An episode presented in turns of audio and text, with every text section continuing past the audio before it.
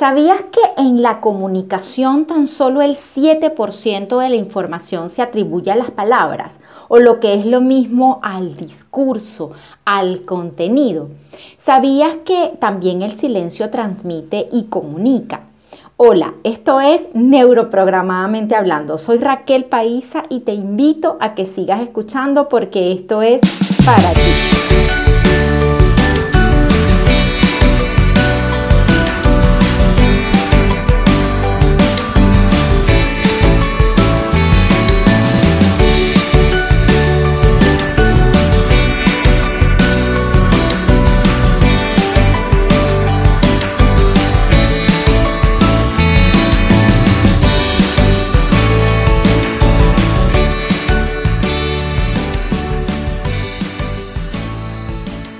La PNL tiene un postulado que dice, tú no puedes no comunicar. ¿Y esto qué quiere decir?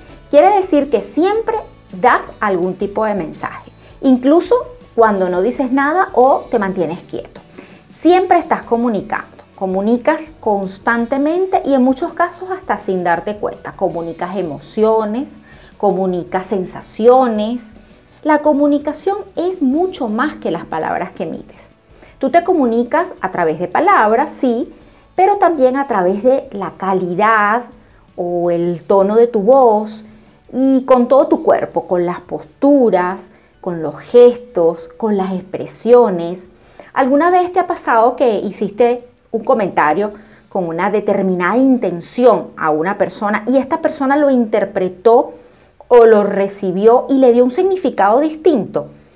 Lo más probable es que hiciste algún gesto, tal vez sin darte cuenta, o le diste alguna entonación a tu voz que no correspondía con la intención que quisiste transmitir.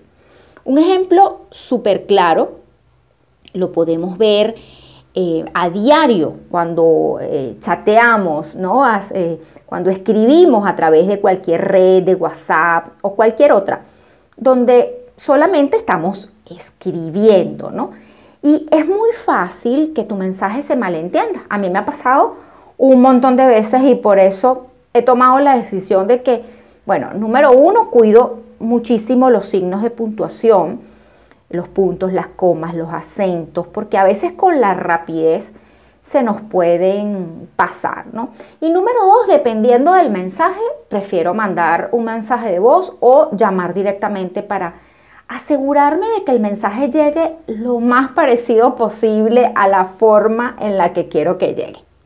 Hay otros que les gusta apoyarse mucho en lo que son los emoticones, los stickers, ¿sí? Eh, pero de esta manera, ¿qué están haciendo? Están haciendo, eh, están acompañando lo que escriben, que son sus palabras, su discurso, con el lenguaje no verbal que lo están transmitiendo con las diferentes expresiones que nos ofrecen estos emoticones o estos stickers. Es decir, estos vienen a suplir un poco lo que sería el lenguaje del cuerpo. Y más adelante te prometo que voy a hacer un episodio referente a la comunicación escrita específicamente.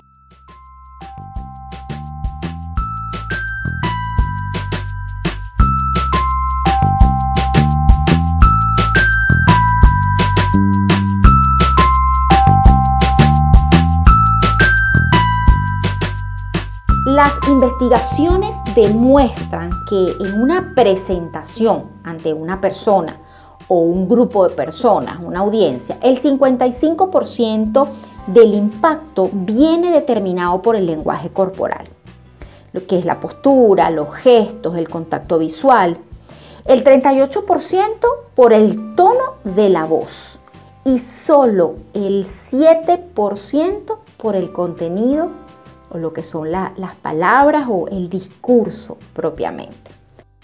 Por supuesto, los porcentajes exactos van a variar de acuerdo a la situación o al contexto, pero de forma muy clara puedes ver que el lenguaje corporal y el tono de la voz es que es lo que se llama lo que llamamos el lenguaje no verbal, marcan una enorme diferencia en el impacto y en el significado de lo que dices.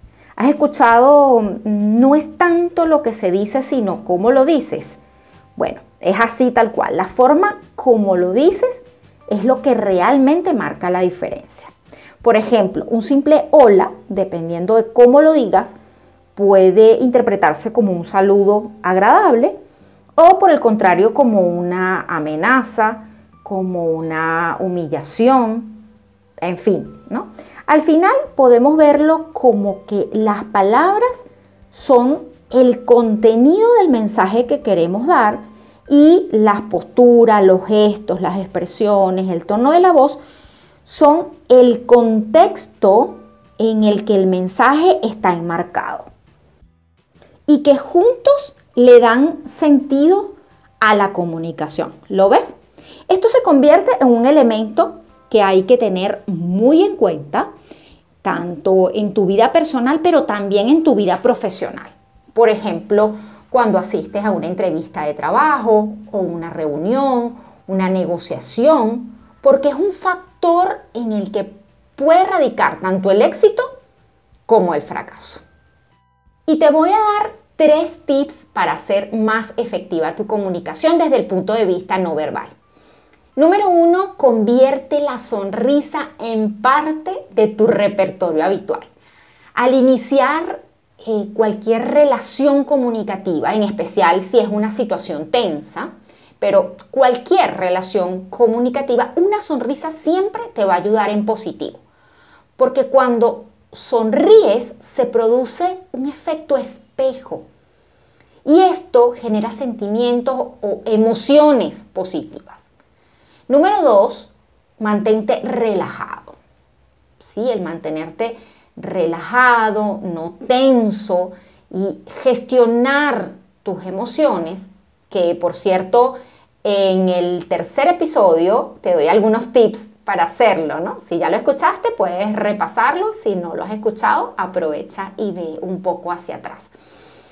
Em, sobre todo para que eh, esto de mantenerte relajado y gestionar tus emociones es muy útil, sobre todo si, bueno, si estás de pie, pues puedas moverte con naturalidad, sin permanecer inmóvil, ¿no? Que puedas desplazarte de vez en cuando, por ejemplo, si estás frente a una audiencia, em, esto te puede funcionar muchísimo. Si estás sentado, pues para que tengas una postura erguida, no rígida, pero sí erguida, con los brazos sobre la mesa preferiblemente, apoyando la conversación con movimientos con la cabeza, asintiendo, ¿de acuerdo? Y número tres, usa muy sutilmente la técnica del espejo, que consiste en imitar ligeramente el lenguaje del cuerpo de los demás, sus expresiones faciales, sus gestos, su postura, el tono de su voz. Esto tiene que ver con la empatía, con crear una sensación de conexión con la otra persona, ¿no? Y de nuevo, si quieres saber más sobre ese tema, también puedes ir un poco más atrás. Creo que eh, en el primer episodio hablamos sobre el, este tema de la empatía y de crear justamente estos ambientes de conexión y de confianza con el otro. Y te voy a dar una clave adicional que yo practico, que te puede funcionar mucho a ti también. Si tienes alguna reunión, por ejemplo, o tienes que expresar algo frente a una audiencia o con otra persona, dependiendo, puedes practicar frente al espejo o puedes también grabarte preferiblemente. Esto es súper, súper, súper útil. Y luego, después que te grabas, puedes observar tu grabación y esto te permite darte cuenta de ciertos detalles que puedes mejorar corporalmente. Eh, a mí me ha funcionado muchísimo y aunque ya estoy acostumbrada y lo hago con bastante naturalidad, pues sigo haciendo el ejercicio porque yo parto de la idea de que siempre podemos hacer las cosas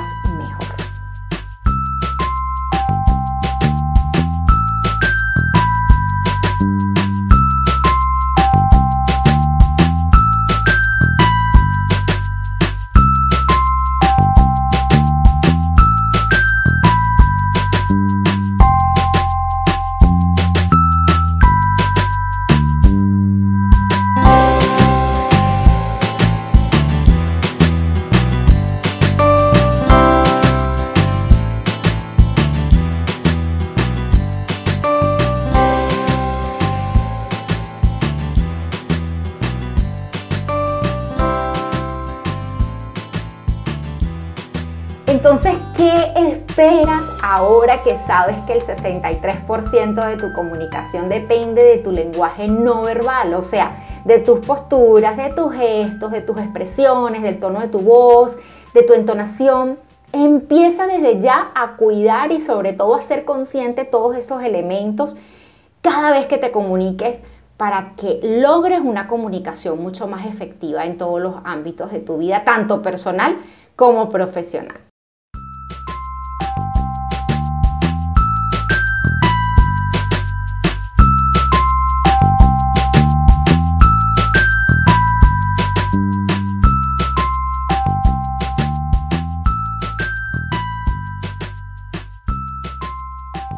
Y así terminamos por hoy en Neuroprogramadamente Hablando. Si te gustó este contenido, compártelo y suscríbete. Me encontrarás en las principales plataformas de escucha.